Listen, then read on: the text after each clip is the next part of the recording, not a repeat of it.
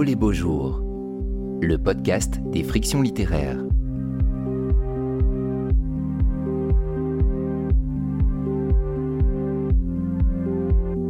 Du bruit dans le ciel. Entretien avec l'auteur de bande dessinée David Prudhomme, animé par Guénaël Boutouillet et enregistré en public en mai 2022 au Théâtre de la Criée à Marseille, dans le cadre de la sixième édition du festival Oh les beaux jours.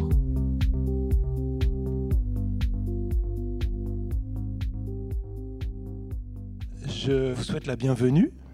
Je suis très content d'accueillir David Prudhomme et de lui, lui, poser des questions pendant une heure parce que ne serait-ce que pour ça, quand on fait le, métier qu'on fait, euh, c'est parfois l'occasion de découvrir un travail que je connaissais un peu de loin. J'avais lu un album, mais sans forcément identifier. Et euh, l'équipe m'a mis entre les mains euh, du bruit dans le ciel, et, ça a été un, grand plaisir, un grand plaisir de lecteur. Alors je suis, comme nous toutes et tous maintenant, aussi lecteur de BD. Enfin, on en a tous forcément déjà lu, hein. il n'y a plus de, choses tranchées comme ça.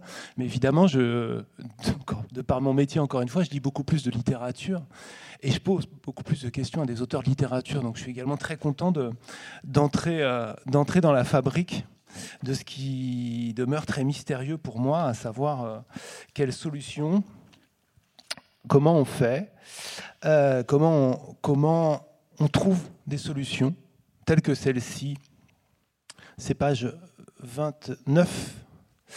Et ça illustre parfaitement le titre. Vous le voyez que de loin, mais vous pourrez le regarder tout à l'heure. Hein. Euh, c'est au début du livre. Euh, deux personnages euh, sont dans un champ et derrière eux, soudain, dans leur dos, sans qu'ils s'y attendent, passe un avion.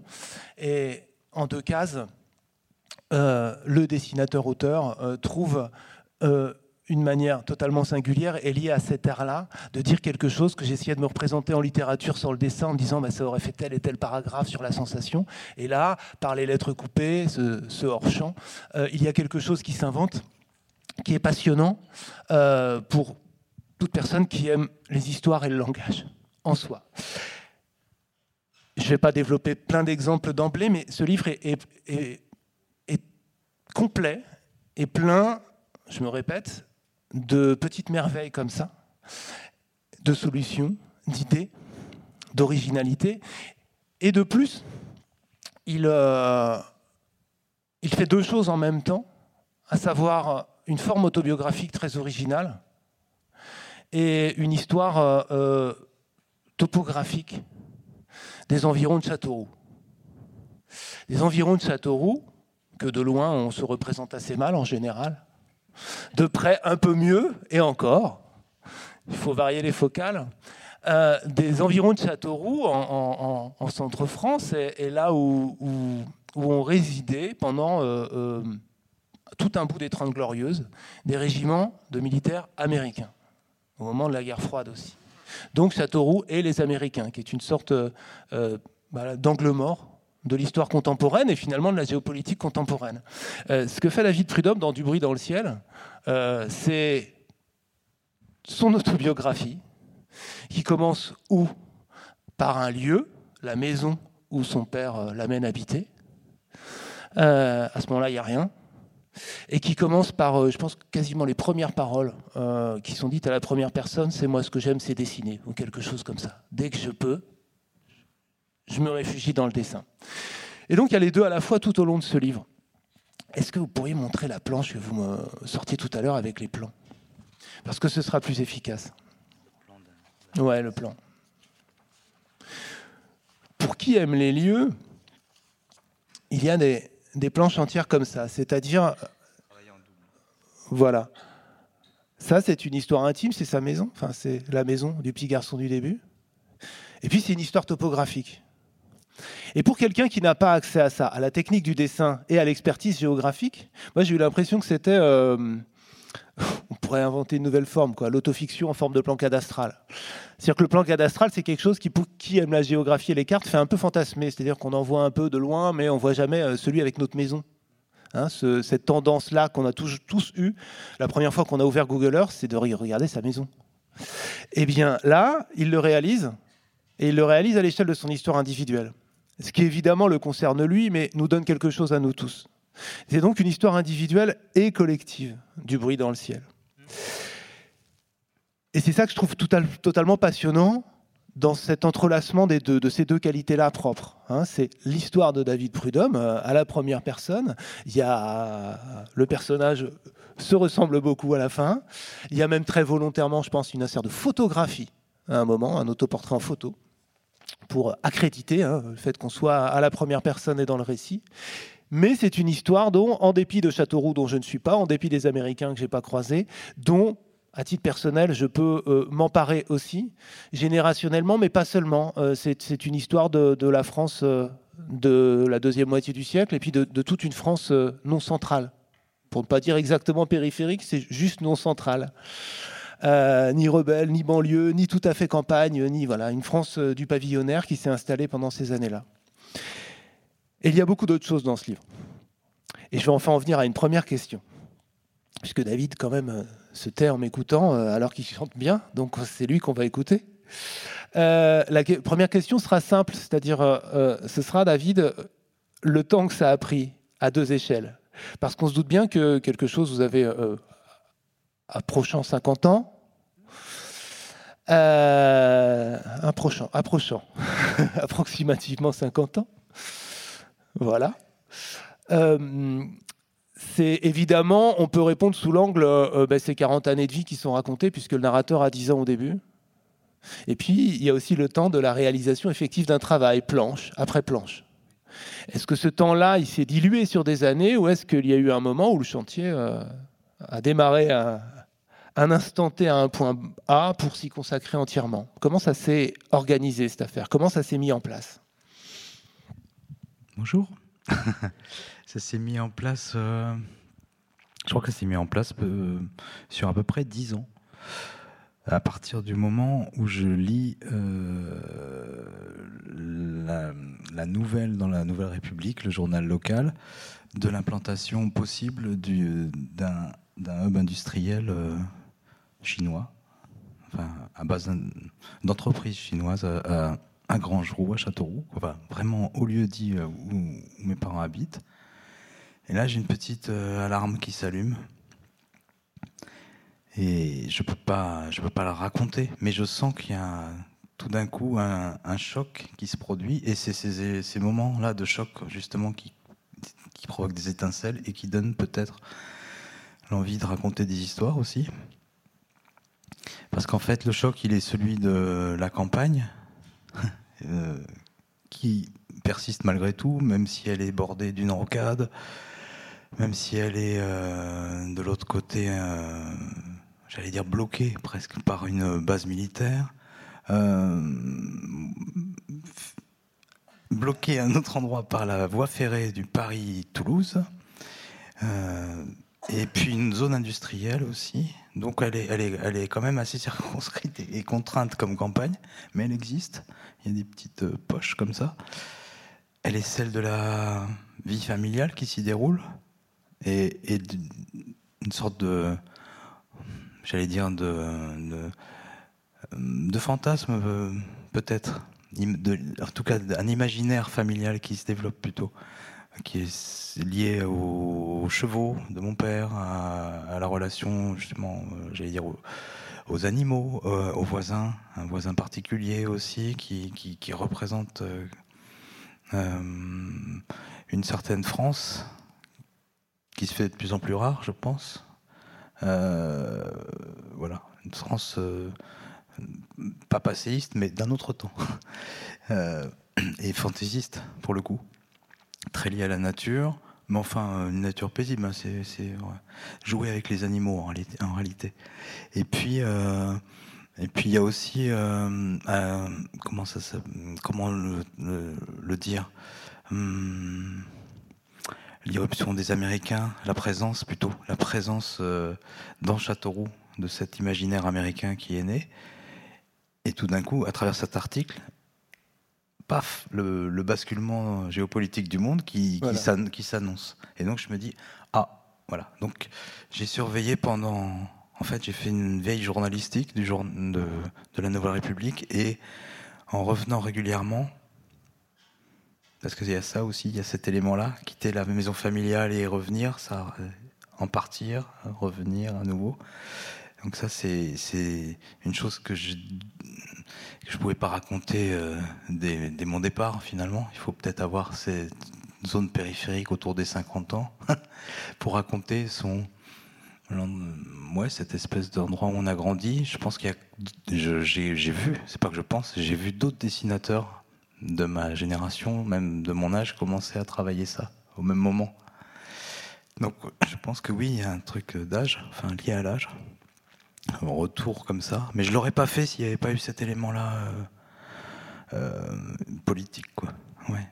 Et, ensuite, donc, euh, le feuilleton durant et n'ayant pas vraiment de fin, je faisais des petits démarrages. Donc j'ai commencé un peu les petites séquences de souvenirs, en fait, c'est lié à l'intimité familiale et qui servent à planter le décor. Je sentais qu'il fallait que je le raconte en fait, je me disais, j'ai pas le choix. En réalité, je suis, je serai le, seul témoin de cette histoire-là, et je la trouve digne d'intérêt. Pas, la nôtre, pas celle de la famille, celle du territoire. Et, euh, j'ai attendu le confinement. je crois que ça a été l'occasion idéale pour. J'ai fini l'oisivret parce que je racontais sous forme de fiction un autre. Euh, ce personnage dont je vous parlais, On va en qui, parler, qui, vit de rien, qui s'appelle, qu'on surnomme le shérif, de son vrai nom Roland Lépine, et qui vit, il, vivait dans Grangeroux, donc c'était un voisin très proche. Et cette histoire-là, bon, a été longue, euh, encore peut-être plus longue à mettre en place que, que, que du bruit dans le ciel, mais je l'ai fini juste avant le confinement, et après ça s'est enchaîné. C'est deux, pour moi, c'est deux facettes d'une même euh, de versants d'une même médaille, quoi. Et moi-même, je suis à réaction lente, quoi, euh, à détente assez lente, on va dire. Et en fait, donc, ça fait deux ans de réalisation à peu près, techniquement, de page à page, c'est ça, on confirme à peu près. Euh, donc l'oisivret hein, dont il est question, qui, qui est apparu un peu 18 avant. 18 ans par contre celui-là. celui-là a mis 18 ans, alors qu'il se déroule en une seule journée. Euh, mais il est effectivement totalement différent. Euh, mais partons du personnage, puisqu'il est commun aux deux. Euh, et qu'il est absolument fascinant, formidable, drôle, étonnant. Et puis, j'aimerais partir de. Il s'appelle le shérif. Il a un chapeau sur la tête. Il a une allure euh, incroyable. Enfin, ça donne des courbes qui sont un, bonheur de dessinateur, euh, une forme de sensualité improbable euh, dans l'oisivret. et, il est d'une originalité absolue, d'une. C'est une sorte de Pinocchio, mais dont le nez s'allonge quand il boit, je crois. Oui, c'est ça. L'inverse de. et, et il, a, il a quelque chose d'américain pour le coup. C'est-à-dire que lors d'une des premières rencontres, alors dans, dans Du bruit sur la mm. route, votre père, il est à cheval, vous êtes en vélo derrière. Et on, va voir le, le shérif. Quoi. Ah, le shérif. Et donc, sur, on est avec, euh, à l'échelle du gamin de 10 ans, euh, on, sait qu'il y a les Américains autour, et bah tiens, on va voir le shérif, et le père est à cheval en traversant la nationale. Et là aussi, il y a quelque chose qui percute entre l'imaginaire américain et à l'échelle d'enfant. C'est ça, et tout de suite, j'ai ces collages-là je les ai tout de suite perçus, hein, étant enfant, je pense. Enfin, à, l'âge où je les ai. Le, décalage entre ce, territoire imaginaire et la réalité du lotissement qu'on traverse euh, avec le bruit des sabots qui claquent sur le bitume, quoi. Et les lotissements, les volets fermés, l'ambiance euh, propre au lotissement, qu'on peut fantasmer en village western si on veut, mais enfin qui reste un lotissement. Et si à partir du moment où on le voit comme tel et qu'on va voir un shérif en sachant qu'il y a des Américains, il, se passe tout de suite quelque chose. Et ce goût-là, je crois, des collages euh, drôlatiques m'intéresse depuis toujours. Alors c'est des pas de côté, on peut appeler ça des petits pas de côté en fait par rapport à, à ce qu'on euh, au moment qu'on vit en réalité. C'est juste peut-être juste extraire avec peut-être depuis toujours cette envie de les poser sur papier de, garder trace de ces, de ces moments-là, en fait. Donc ça, c'est... Ça doit être concerné de la même manière les écrivains. Mais, euh, enfin, oui, on écrit en, dessinant ou on dessine en écrivant. Je pense qu'il y a euh, de manière particulière au dessin cette idée de la trace qui est très présente parce que c'est bon, c'est une des dernières euh, pratique où on a la graphologie d'un auteur, et c'est ce qui en fait la, la, tendresse, c'est ce qui permet d'accepter la subjectivité d'un reportage, ce qui n'est pas le cas, mais enfin d'un éventuel reportage, une forte mode de la bande, dessinée de reportage, où on tolère une subjectivité incroyable alors qu'on la, on la, on la, on la, on la dénigre chez les journalistes euh, souvent. On l'accepte de la part de dessinateurs qui ne sont pas journalistes, qui n'ont pas cette formation-là, mais il y a une, je dirais, une, une, sincérité qui se dégage de, la graphologie, en fait, et, qui, touche directement ou pas. Et c'est ce qui fait aussi la beauté de, la bande dessinée ou du dessin en général, c'est qu'on qu'on accède immédiatement à, à, une zone un peu comme euh, pour le vin, finalement, on aime ou on n'aime pas, et on peut théoriser à l'infini dessus mais au fond, il y, a un goût qui nous plaît ou non. Et ça, c'est immédiat comme perception. Oui, bah par le dessin. Hein, je parlais de la silhouette de ce personnage tout à l'heure. On en a eu un rendu. Euh, pardon, je corrige pas. Hein, je, veux revenir à, ma question sur le personnage. Ok. C'est moi qui suis. Vous n'aviez pas fini Si, si, non, c'est que je suis parti un peu. Ah, mais c'est très bien. Mais du coup, c'est moi de, revenir à autre chose que je voulais mm. vous demander à son sujet. Parce qu'en vous écoutant parler, j'étais aussi en train de me dire que si on, le, si, on s'en tenait au synopsis, euh, si on le devait décrire en quelques mots, euh, ce type, c'est, il, est, il est à la dèche ah euh, il picole, euh, il fait rien. Il fait, picoler. Hein il fait picoler plus qu'il picole. Oui, c'est vrai. Mais bon, voilà. Euh, ça boit quand même pas mal. dans un appartement enfin, où il y, a une séance de tapisserie hein, qui constitue un des enjeux narratifs de, de l'Oisivray, où il faut recouvrir des vieux posters de, femmes à poil. donc c'est un lieu qui pourrait, si on choisissait un autre spectre, Hmm. Euh, être, euh, si on, un, spectre hyper réaliste, par exemple, hmm. euh, c'est un lieu et un personnage qui pourrait être une description sociale miséreuse, en fait. Hmm. Et, là, par le dessin, mais pas seulement le dessin, hein, le dessin, l'angle, la narration, il accède à du grotesque et du merveilleux. Les deux à la fois, à autre chose, en tout cas. Oui, C'est vrai que Je crois que la façon que j'ai de le dessiner euh, colle pas mal à ces deux qualificatifs que tu as employés. Grotesque et merveilleux. parce que c'est aussi les, le sentiment, les sentiments que m'ont traversé quand j'allais le voir. C'est cette part d'autodérision qui m'a beaucoup. qui qui a achevé de me convaincre en réalité que c'était quelqu'un de, de, qualité.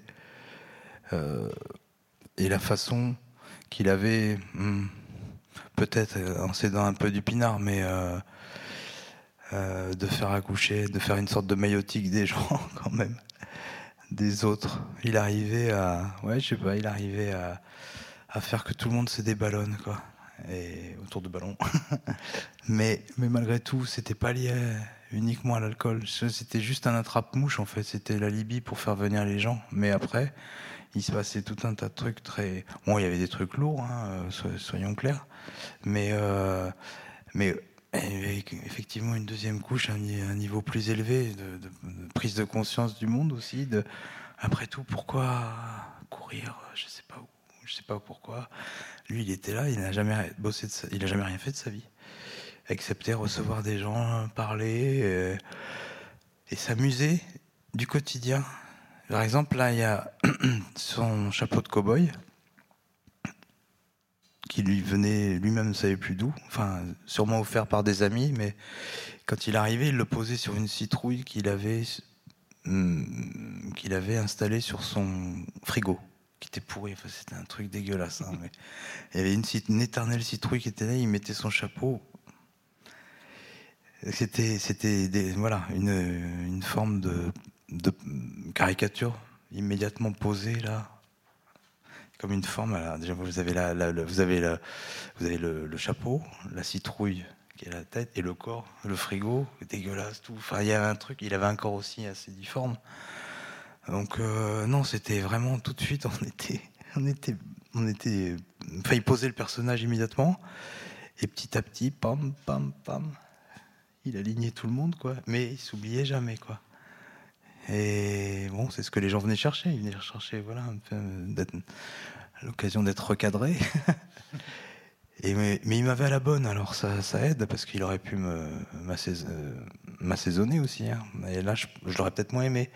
évidemment. Mais il avait tout. Mon grand-père, mon père et, moi, il, nous, il, nous, avait à la bonne. Donc, bah, sacré.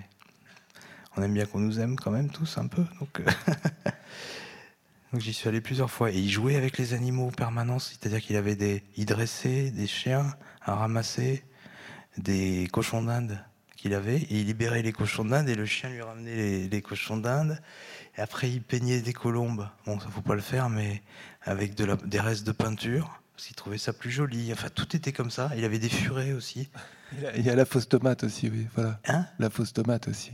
La fausse tomate. Ouais, ouais, ouais. enfin bon, bref, s'amuser du quotidien, allumer le quotidien comme ça. Et, ça, cette, cette fantaisie-là, qui me, c'est encore la dernière couche pour moi. Parce que le but ultime, c'était celui-là. Savoir s'amuser de tout, euh, voilà, trouver euh, le petit détail qui va, qui va faire que la journée est belle, quoi. Voir la vie. et donc, il y a un bel hommage à cette personne devenue personnage. C'est à la fois pleinement un hommage, Hein, quand je parlais des, différentes qualités propres à cette bande dessinée. Et puis en même temps, c'est, si j'ose dire, un moyen ou un véhicule.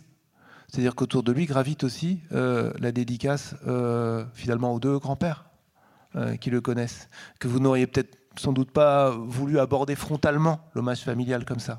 Alors que, si l'on regarde l'introduction, j'y pensais tout à l'heure quand je parlais des lieux, c'est littéralement un texte de transmission des lieux et, à votre fils, puisque les premiers plans, euh, c'est rétroviseur, vous êtes en train de décrire ce qu'on...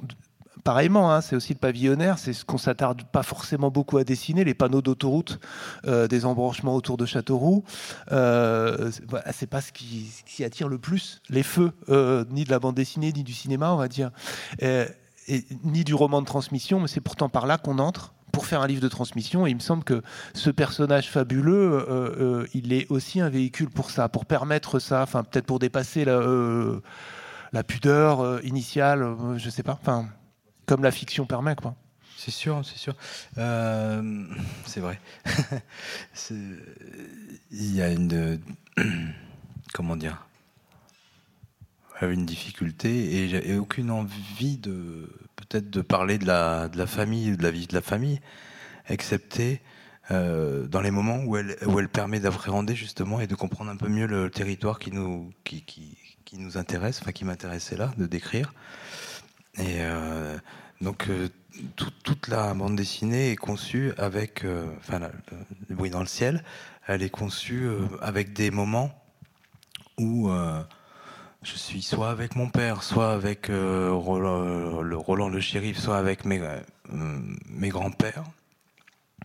Un peu ma mère, mais moins parce qu'elle était moins concernée par l'extérieur. Et donc euh, avec ces hommes-là qui, eux, un peu, ou me font arpenter, me forcent presque à arpenter le territoire et à, comprendre où, je vis.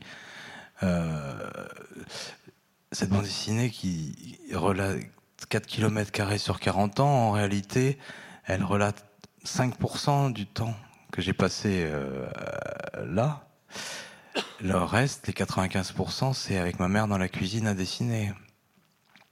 Mais comme ça ne concerne pas l'extérieur, et ça n'exprime pas forcément euh, le territoire, elle n'est est pas présente euh, à l'écran, j'allais dire. Enfin, elle n'est pas présente tant que ça dans le livre.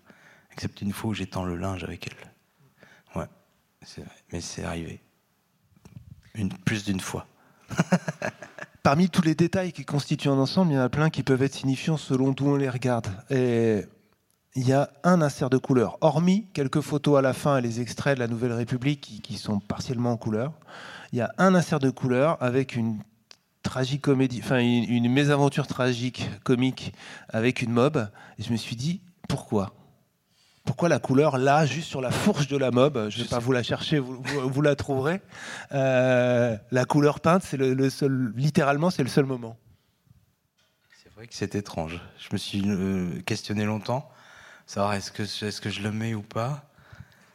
Et je crois que je voulais appuyer en mettant l'effet de couleur, le, la, volonté que j'avais eue euh, à posséder cette mobilette avec laquelle j'ai fait deux mètres avant de m'écraser devant toute la famille dans les salades du voisin, en voulant monter comme un cow-boy. euh, comme, enfin, pas tous les cow-boys, comme les cow-boys de cinéma qui montent en. les cascadeurs, quoi, qui montent pendant que le cheval est déjà en train de galoper. Et je me suis, je me suis loupé. Tout simplement, j'ai accéléré le. Enfin, j'ai poussé la poignée des gaz, la mobilette m'a traîné. Elle est partie par-dessus deux rangs de parpaings dans les salades du voisin. Et là, c'était la mobilette de mon grand-père que j'avais repeinte. Donc, à la bombe, c'était la petite touche artistique dont j'étais très fier et qui allait me permettre de, de déambuler dans Châteauroux et de dire à Châteauroux, tu peux trembler. Voilà, voilà le nouveau Gérard. et puis, euh, donc, elle était, c'était comme un, j'appelle ça un guet treillis. Alors, rouge, bleu, jaune. Ouais, c'est ça, les primaires, quoi. Couleur primaire à la bombe. Des taches de bombe, quoi, comme ça, des taches de rouge, de jaune. Et ça symbolisait quelque chose de fort pour moi. Il y a un lien, si j'appelle ça un guétreillis, c'est pas un hasard, parce que c'est peut-être lié à la base qui résonne encore, les militaires, tout ça. Puisqu'il y avait quand même encore des militaires français euh, là, à ce moment-là. Et puis voilà. Et alors là, je raconte cet épisode-là parce que ça montre que je vais pas justement euh, sortir de Grandjou en réalité. Ça, ça aurait été le moyen, la couleur, le moyen de sortir un peu, mais non. Littéralement, dans le, encore une fois, le mystère que c'est pour nous. des hontes comme ça. Oui, ça c'est sympa à faire. Il y en a, revenir. Il y en a, il y a un autre. Euh, elle me fait penser à une autre là, en direct, euh, dont je voudrais parler, mais je voudrais poser une question de dessin. Encore une fois, c'est, je vous laisse le regarder tout à l'heure le gag, mais moi il m'a fait penser. Euh, pour prendre un exemple aussi connu que possible, mais euh, Gaston Lagaffe, par exemple, il y, a des, y a des scènes. Moi, je me rappelle d'une scène de Gaston Lagaffe où il s'endort en marchant. Euh, je l'ai regardé longtemps en me disant quel prodige, moi qui ne dessine pas, de pouvoir parvenir à, nous faire rire euh, par le dessin comme ça. Et est-ce qu'il y a ce, ce, plaisir-là à l'envisager? C'est-à-dire, évidemment, vous revivez la, la, honte de la mob en disant je vais en faire un truc drôle, mais il doit y avoir un plaisir particulier avec cette histoire de mouvement qui produit du gag à le dessiner. J'ai envie de dire euh, mon fin. oui, bien sûr. Bien sûr, c'est là le défi, il est là. Après, le plaisir de dessinateur, il est, là justement dans la. Quel, cas, quel, quel moment choisir de cet accident? Enfin, oui, puisqu'il est, il est, il est drôle, il est drôle, il il est pas dramatique. Enfin, il est juste, non, il est pas dramatique. Et euh, voilà. Donc là, là c'est le travail de la séquence pure et dure et de la transcription du mouvement. Donc on peut, on peut imaginer une infinité de, solutions, ce qui est bon. Euh, il faut donc trancher. La bande dessinée, c'est un travail euh, qui nécessite sans arrêt de, de retrancher et de juxtaposer les morceaux choisis. Donc c'est un travail, euh, pour moi en tout cas, qui se fait à la pincette, quoi. à la pince à épiler presque. Et et ce qui est formidable, c'est qu'une fois qu'on a même, imaginons qu'on travaille une séquence, on a donc déjà le choix de l'angle, particulièrement sur cette séquence-là. Donc, euh, euh, qu'est-ce qui va être le plus dynamique euh, Il y a des solutions, on va dire clés en main, qui existent, mais bon, si m'intéresse, ça m'intéresse pas d'appliquer, puisque je veux retranscrire des, des sensations, des ressentis. Donc, imaginons le bon cadrage, la bonne focale, la bonne distance par rapport à l'élément qui a dessiné. Euh, hmm, voilà. Et comment on va l'accompagner par le trait lui-même. Donc ça c'est un truc qui peut, dans mon cas, euh, devenir maladif. C'est-à-dire que je vais, refaire 20, je sais pas combien de fois. Euh, autant que nécessaire, peut-être comme un danseur apprendrait. Euh, une fois que je suis, attendez, je suis pas forcément sûr de ce que je, du choix final, mais mettons que je décide de m'arrêter sur une vue de cette mobilette et du garçon qui est en train d'essayer d'enfourcher. je vais la crayonner, la suggérer, et ensuite je vais devoir l'ancrer. Peut-être que je peux même tout d'un coup l'ancrer immédiatement. Et puis, comment est cette jambe? Euh, Comment elle s'articule avec l'autre? Est-ce que je peux Alors, je, je, refais, je refais ce geste, je refais ce geste pour jusqu'à ce qu'il, je le connaisse par cœur finalement. Et il est possible qu'au bout de X tentatives, j'arrive à un résultat qui me semble à la fois ne pas tomber dans un maniérisme, parce que ça c'est l'écueil. À force de connaître une forme, on, va vouloir préciser des petits, des petits détails qui font perdre l'élan euh, de, ce qu'on veut raconter, de ce qu'on veut montrer, ou bien, ou, euh, bien être euh, finalement plat parce qu'on n'est plus dedans. Donc ça c'est l'autre écueil. Donc il faut revivre la, sensation première, l'image qu'on veut, veut, qu'on veut montrer, tout en ayant cette fois une justesse de trait. Et puis il est possible, au bout de tant de tentatives, que je me dis, oh, j'y arrive pas. Pourquoi j'y arrive pas? En général, c'est que le cadrage est pas bon. Et c'est là qu'il faut reprendre et se dire, ça c'est pour une case. Donc après, il y, a, il y, a, la juxtaposition avec la case d'après. Et puis, euh, quel est le cadrage qui va mieux? Coupé dans mon élan. Quel est le cadrage qui va le mieux? Quel est le cadrage qui va, qui va accentuer le mouvement qu'on est en train de décrire? Et bon, voilà, le même processus peut se répéter éventuellement, mais enfin, un de moment, on arrive à avoir une séquence euh, quand, elle, quand elle tient et qu'on a l'impression qu'elle tient. Ce qui m'est arrivé là, j'ai changé, pas dans celle-là parce que c'est pas possible de changer véritablement euh, le mouvement d'une jambe qui enfourche une mobilette. Euh, mais il m'arrive de. Là, c'est au niveau. C'est dans l'écriture du commentaire que j'avais fait. Et ça, c'est la, couche ultime. Euh, euh, où parfois, ben, on séquence une. On, séquence. voilà. On se dit, tiens, j'ai ce, commentaire-là, ce texte off ou cette bulle, elle est nécessaire pour la construction. Et puis en fait, une fois que le dessin est fait, on la trouve redondante, ou redondante, ou, ou elle alourdit la lecture, ou elle ralentit la lecture simplement, ou euh, donc elle peut sauter tout simplement, alors que c'est peut-être la phrase qui a amené la, séquence en fait. Et là, en l'occurrence, je crois que c'était, si je revois, euh, oh, c'est pas, loin d'ici. Quand est-ce que je tombe Je sais plus trop non plus. il me semble qu'il y a un moment où je, disais. Euh, oui, enfin, c'est attends. Je parlais, je crois, de, euh, C'était autour de l'ego, enfin, comme ça. Euh, puis en fait, c'est montré. Il n'y avait pas besoin de l'appuyer, cet effet-là, voilà, euh, verbalement. Et alors, discrètement, c'est aussi un, art poétique, mais quand même un récit de, du dessin qui se fait aussi, en, pareil entre les lignes. Un dialogue à un moment, tu refaisais encore le portrait de Gus, parce qu'il euh, le gamin le dessine mille fois, le même, et on voit le crayonner. Gus, c'est mon Oui, à force de recommencer les mêmes gestes, ça vient tout seul. c'est trois fois rien, hein, c'est un dialogue comme ça dans un trajet, mais ça dit aussi quelque chose sur, sur un métier enfin, que vous pourriez dire maintenant par rapport à la projection que vous en aviez enfant. Oui, oui, c'est ce, que je, ce que je viens de décrire là. Et après, par contre, je me semble que mon père me dit Mais alors, euh, tu détestes le jardinage? Voilà, finalement, ce que tu détestes dans le jardinage, en dessin, j'adore ça. En dessin, ça passe. Donc, euh, c'était pour le dire. Mais parce que. Euh, mon grand-père, mon grand-père, Gus, je l'ai représenté dans plusieurs albums sans dire que c'était lui. Bon, là, maintenant, on le sait.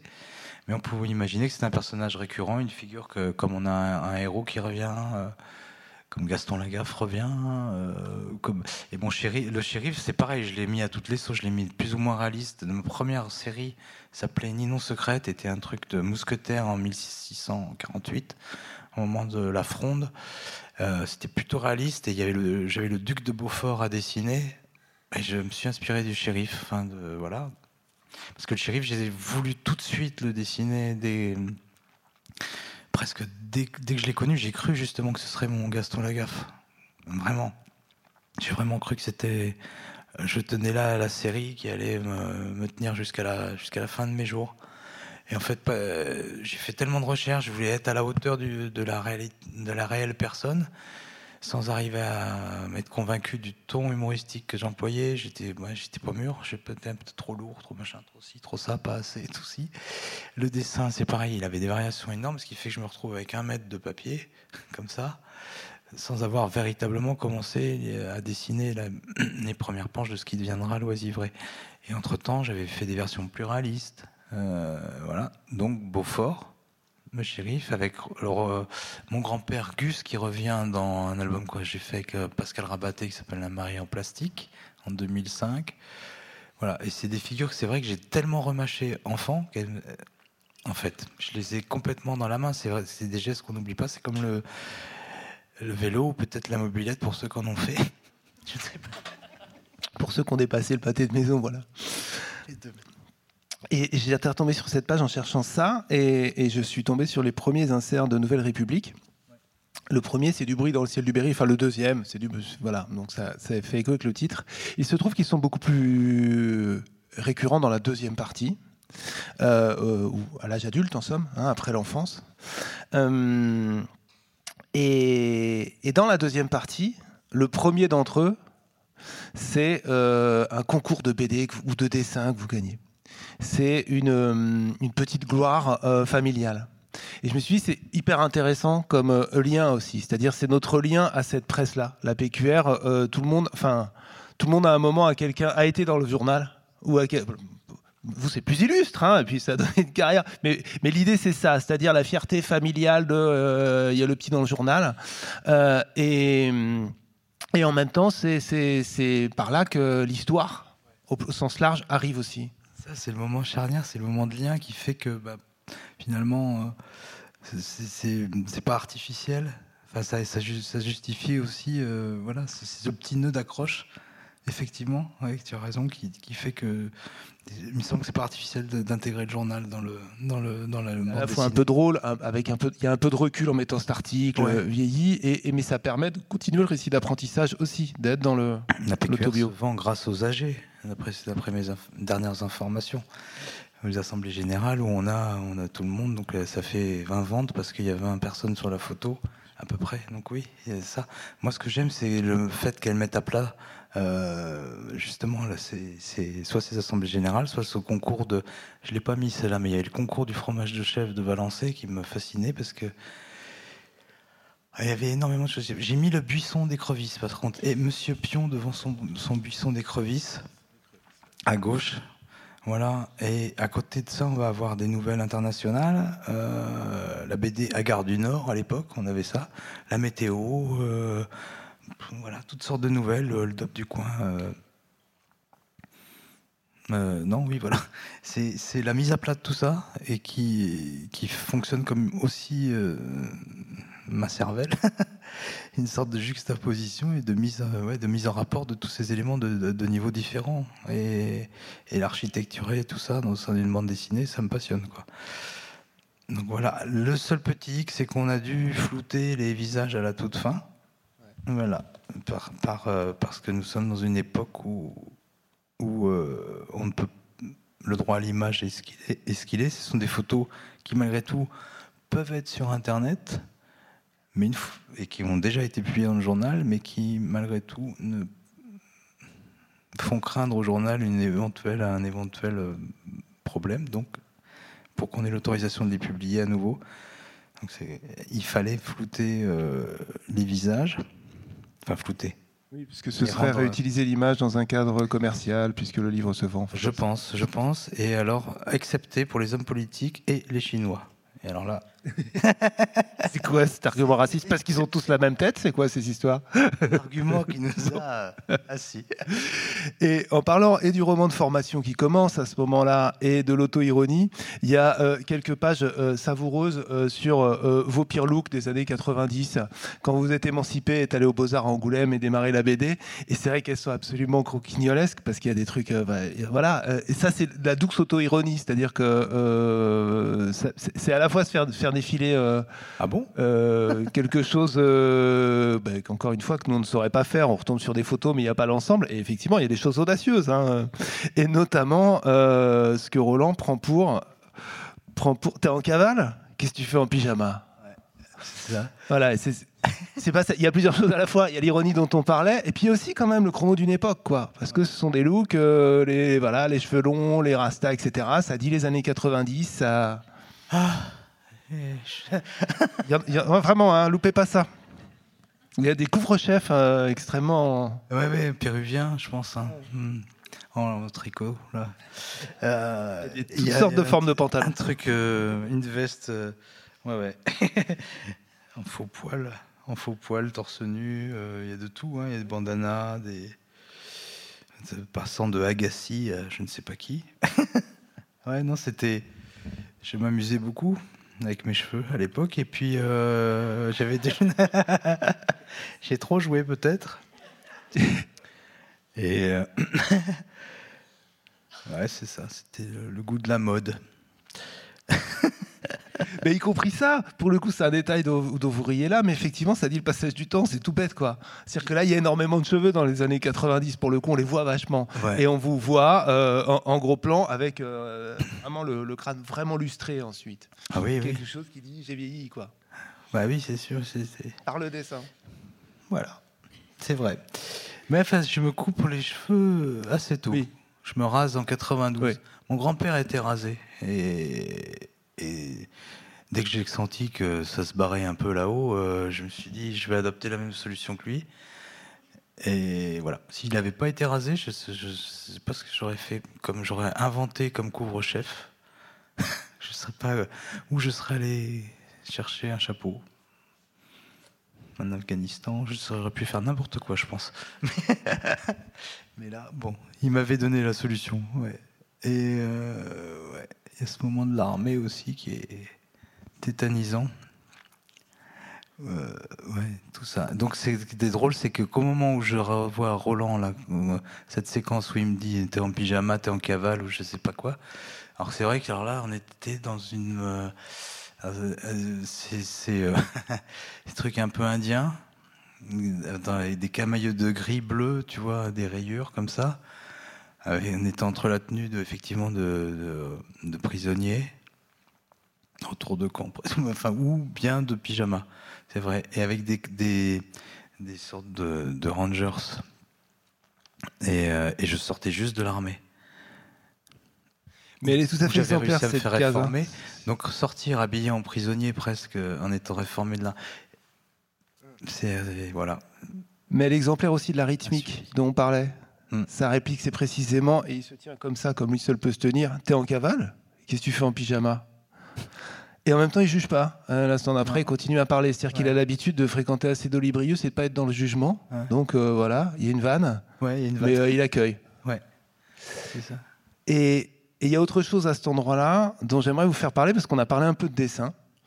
Et, et pour moi, je parlais de rythmique à cet endroit-là, mais dans la rythmique, mais pas seulement, le texte est hyper important dans ce que j'ai lu de, vous. C'est-à-dire qu'il y a des passages entiers, et Dieu sait qu'on a passé du temps à essayer de détailler la qualité du dessin, euh, mais où le texte pourrait euh, sortir et exister par lui-même. Ça m'a fait penser à, une BD d'il y a quelques années, euh, Vive la marée, où il y avait une, qui, elle-même me faisait penser à des atmosphères à la Tati, parce que là c'était plutôt du dialogue en bruit de fond, en, voilà, qui se mélangeait, qui se coupait, qui euh, et, chez Tati il y a ça, il y a des phrases qui surgissent, c'est comme un c'est comme un élément de décor sonore, euh, mais pour le coup. Je vais prendre un exemple. Hein. Euh, au tout début, vous êtes sur le, le, tas, vous découvrez les lieux, et puis on a des petites bulles comme ça le shérif, la base, Grangeroux, Giscard, Reagan, Thatcher, Indira Gandhi, l'OLP, Pol Pot, l'OPEP.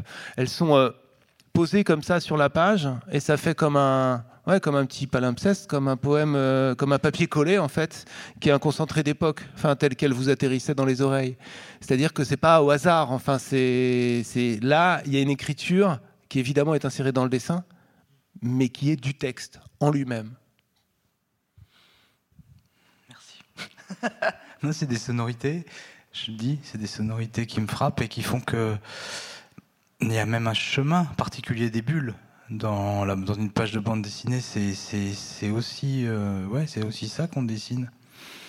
Il y a le texte, mais le texte lui-même doit être manuscrit. Donc lui-même, il, est un dessin. Pour moi, c'est quelque chose d'important. Euh, le problème des traductions parfois.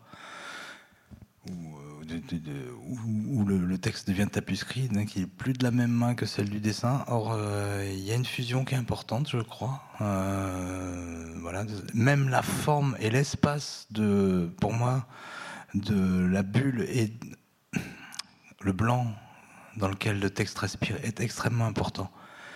Euh, il doit être je le dose, le surdose, je le, calibre, véritablement, je prête une énorme, euh, attention, j'essaye au maximum euh, d'utiliser, enfin, de le mettre bien, si vous voulez.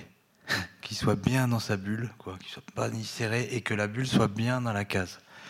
Et qu'ensuite on circule avec des jeux plus ou moins amusants. Ça m'est arrivé, je dirais à l'extrême, ce travail-là dans une bande dessinée qui s'appelle euh, Mort et Vif, où on avait euh, un chemin de bulle qui devait être tout droit, sans aucune hésitation pour le lecteur, alors que pendant ce temps-là, se déroulait dans le dessin une autre narration qui était celle de qui était qui était sans blanc entre les cases. Les cases étaient marquées juste par des lignes et le dessin lui-même glissait. On avait des formes qui euh, devenaient, enfin, qui étaient polysémiques en réalité.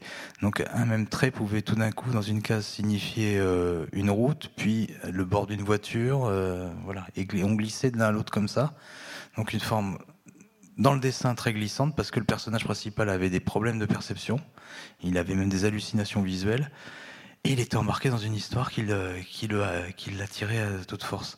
Donc ça, c'est ces temps-là et ça, c'est un dosage super à travailler en bande dessinée. Comment on arrive à doser le temps de la lecture des bulles, quand est-ce qu'on va lire l'info du dessin, quand est-ce qu'on va lire la bulle? Il y a des gens qui n'y arrivent pas parce qu'ils ont pas ils ont peur de, se tromper. Mais en réalité, même si on se trompe, en fait, c'est pas très grave. Puisqu'on on, doit lire une bande dessinée à son propre rythme. Et, euh, la plus, je veux dire, les grands succès de bande dessinée, en fait, ce sont c'est des moments où le lecteur, finalement, il n'a plus le temps de, prendre, son temps. C'est les page turners, on va dire, l'équivalent en littérature. Et, ce sont les, c'est une manière de narrer que je trouve, formidable aussi, véritablement. Mais il y a aussi toute une autre approche qui peut être celle de la, du, de laisser un peu le volant euh, en fait euh, au lecteur ou à l'électrice ce que, ce que pour euh, décider d'aller haut pour prendre ce que je me disais c'est que techniquement ça doit échapper au, schéma traditionnel classique. C'est pas possible d'être dans scénario storyboard etc il y a des, espaces d'interprétation des solutions qui viennent et du texte et du dessin et de la composition. Est-ce que ça est-ce que du coup ça peut se faire à plusieurs? Ou alors dans ces cas-là uniquement avec ça doit être difficile mais à minima avec un scénariste qui est aussi dessinateur parce que vous pouvez pas juste pour le cas de Mort et Vif, je crois que j'ai un peu volé l'histoire. J'avoue. Enfin, c'est parce que j'ai eu cette illumination de, la narration euh, euh, graphique et je pouvais plus l'abandonner une fois que j'avais euh, ça, dans la tête. je pense que j'avais peur de montrer au scénariste là, j'avoue. Par ailleurs, quand on a travaillé sur Vive la marée avec Pascal, on a découpé directement en dessin. Pascal Rabaté. Euh, là, bon, quand je suis tout seul, je fais du découpage tout, directement, euh, comme Hergé le faisait. Mais, tout est toujours possible, en fait. Et à partir du moment où on a la, conception dans une histoire courte que je viens de faire dans un collectif qui s'appelle les, Représentants, j'avais une mise en scène de dialogue dans un appartement euh, bourgeois à faire. les gens sont assis, on a deux couples, on, les hommes sont face à face et les femmes dans le canapé. Ça, je l'ai imaginé après, mais non, c'était décrit comme tel. Et je, dis, mais alors, le truc, c'est que ça se déroule le soir du résultat d'élection de 1995. Et pendant tout un moment, je trouve le, enfin, le texte est super, euh, c'est très bien écrit. Mais qu'est-ce que je fais? Est-ce que où je mets le dessin? Est-ce qu'il y a besoin de rajouter du dessin à ça? Et tout d'un coup, je me dis, putain, pardon. Le débat euh, Chirac-Jospin, c'est 95. C'est une scène de débat, donc je vais mettre en scène le débat. Et à partir de ce moment-là, ça a été un jeu phénoménal. Donc j'ai regardé le débat, sans le son, les deux heures de débat Chirac-Jospin, et j'ai fait des arrêts sur image sur les attitudes de l'un et de l'autre, et Guillaume Durand et euh, Alain Duhamel, qui étaient les deux femmes. et puis voilà. Et après, ça déroule tout seul. Et, on a une complicité. À la fois, moi, j'ai un truc ludique et une idée de mise en scène, du coup, parce que, parce que, parce que ça pose les choses, même, même les, l'angle du dessin. Enfin, il est déjà posé. Tout se résout en fait comme ça, et c'était pas donc le texte préexistait véritablement. Donc c'est je crois que c'est toujours possible. Après, euh, il faut se donner le temps de pas rentrer dans des schémas. Mais c'est aussi ce qui se passe, et c'est ouais, bientôt une de mes dernières questions que je voudrais pas euh, euh, louper. Vous parliez de, du collectif, dedans il y a Sébastien Vassan. Euh, moi j'ai souvenir d'un jugé Pétain qu'il a fait il y a quelques années qui m'avait impressionné pour ça, parce que c'est les minutes du procès Pétain, donc quelque chose de très ingrat comme matière, documentairement intéressant, mais pas facile à... Et il avait trouvé un moyen de l'animer en fait, de relancer l'attention du lecteur. et bien là, je pense que c'est ce qui se passe aussi, c'est-à-dire que l'histoire intime, elle compte pour elle-même mais elle compte aussi, c'est toujours ce petit jeu de Bonto là, euh, pour nous faire passer l'histoire de Châteauroux très sérieusement. C'est-à-dire que là, on l'a pas redétaillé, puisque c'est dans le livre. Euh, ce serait euh, reproduire ce qui est très très bien raconté dans le livre, parce que du coup, c'est quand même très précisément raconté aussi. Hein, au-delà des astuces qu'on évoquait, elles servent à un moment à poser en plan, où il y a des histoires de lieux, ce qui s'est passé là. Donc ce qui s'est passé avec les Américains, et puis après, ce qu'on a vu avec la Nouvelle République et les épisodes suivants dans les années 90, c'est euh, euh, quelque chose qui devait être écrit dans, le programme, je pense, mais c'est quand même une des ambitions de cette BD-là, c'est de, dire aussi quelque chose euh, de toute cette France. un petit peu délaissée, c'est-à-dire à la merci de projets industriels mirobolants qui s'en vont, qui reviennent, enfin de voilà d'espoir, souvent déçus de renaissance industrielle. Parce que en l'occurrence, il euh, faut remplacer les Américains par autre chose, en somme. Mais ça pourrait être la problématique des aciéries ailleurs et de. je pense même qu'il y avait le même type de projet en Lorraine, qui s'appelait Terra Lorraine, avec des Chinois, des entreprises chinoises. Mais effectivement, on peut les multiplier à l'infini. Il y a des, endroits, des territoires qui sont hum, partagés, dans le sens où ils sont euh, assez répandu finalement euh, au, final. Et euh... L'histoire intime permet du coup de, raconter cette histoire sociale aussi, quoi, les deux. Ouais, ouais, nous sommes que les véhicules et nous sommes des véhicules et je pense qu'on peut le lire comme tel aussi, se dire, mais enfin, parce que je ne raconte que des petits éléments de nos propres, de nos vies, euh, de ma, ma, vie familiale et des voisins qui n'ont qui n'ont aucune incidence, mais qui sont euh, qui, qui, montre qu'on est spectateur ou qu'on subit ce rouleau qui se compresseur ou, ou, cette roue qui tourne plutôt que rouleau compresseur. À, l'image du monde qui passe de, de l'ouest vers l'est comme ça enfin voilà. Et, et sur lesquels il était important c'est pas un livre militant c'est un livre qui montre que justement les gens n'ont pas de prise sur ces choix en réalité. Il y a des endroits où euh, le militantisme peut arriver à, freiner ou arrêter ou changer, faire changer de, direction un projet. Mais euh, souvent, euh, là, enfin en tout cas c'est le cas à Châteauroux, il n'y a pas eu une mobilisation intensive et donc bah, le truc s'est déroulé voilà et il est mort de je, je, révèle le truc mais il est mort de sa belle mort un peu et par faute de capitaux ou de combattants, on ne sait pas vraiment en réalité.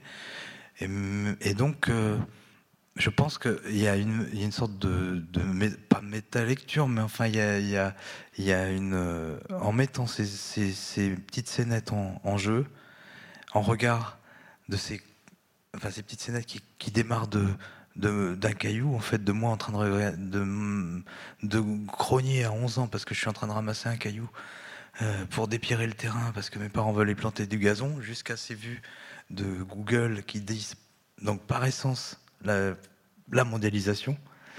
Et, on, passe de l'un à l'autre comme ça en glissant, en se disant, mais euh, voilà, il est impossible qu'il y ait un lien, il y en a un, il est là, il est montré, et nous ne sommes que des véhicules pour le montrer, ce lien.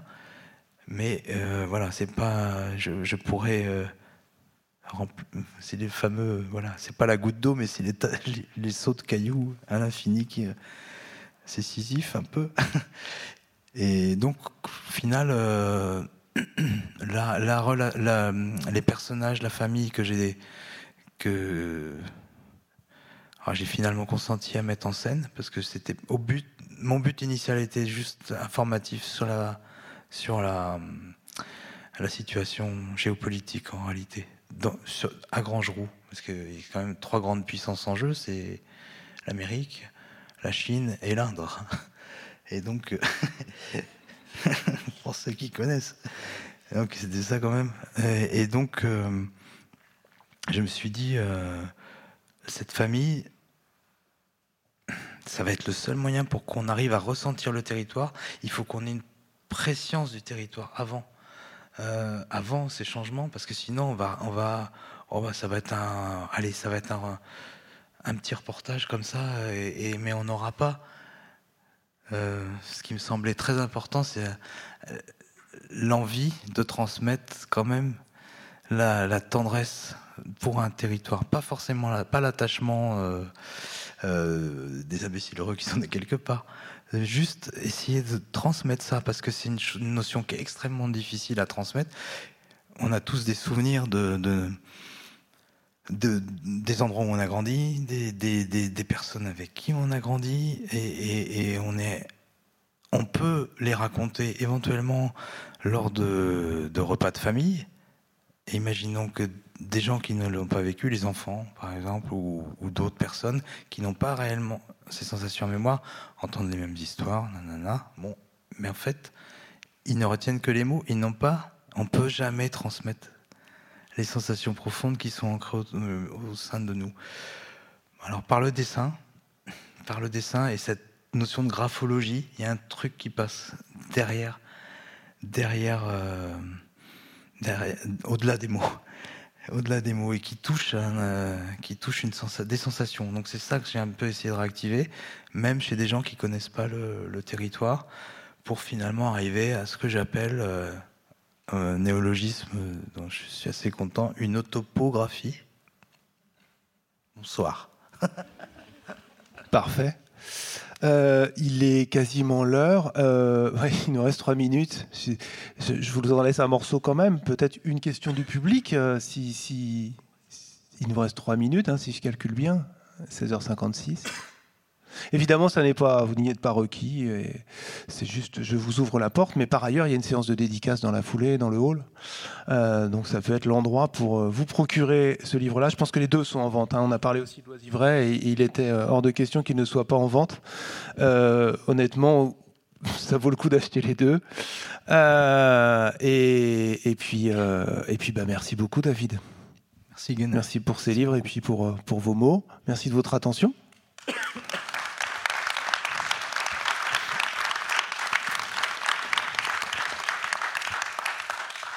Voilà, ça aurait été le temps d'une petite chanson, mais je pense que vous toussez un peu. Ce, ce, ce, sera individualisé. Voilà. Oui, oui. une dédicace, une chanson, comme vous voulez. Bon, merci beaucoup, plus sérieusement. Merci beaucoup. Bonne fin d'après-midi et bonne suite de festival.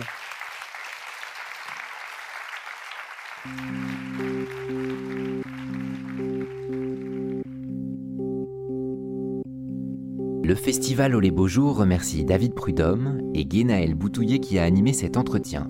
Et merci à toute l'équipe du Théâtre de la Criée qui a accueilli le festival. Les références bibliographiques de l'auteur sont disponibles dans le descriptif du podcast. Pour ne manquer aucun épisode des Frictions littéraires, abonnez-vous à ce podcast sur toutes les plateformes habituelles. La septième édition du festival Au les Beaux Jours aura lieu du 24 au 29 mai 2023 à Marseille. Montage Clément Lemarié, voix Nicolas Lafitte, musique The Unreal Story of Louride by Fred Nefché et French 79, un podcast produit par des livres comme des idées.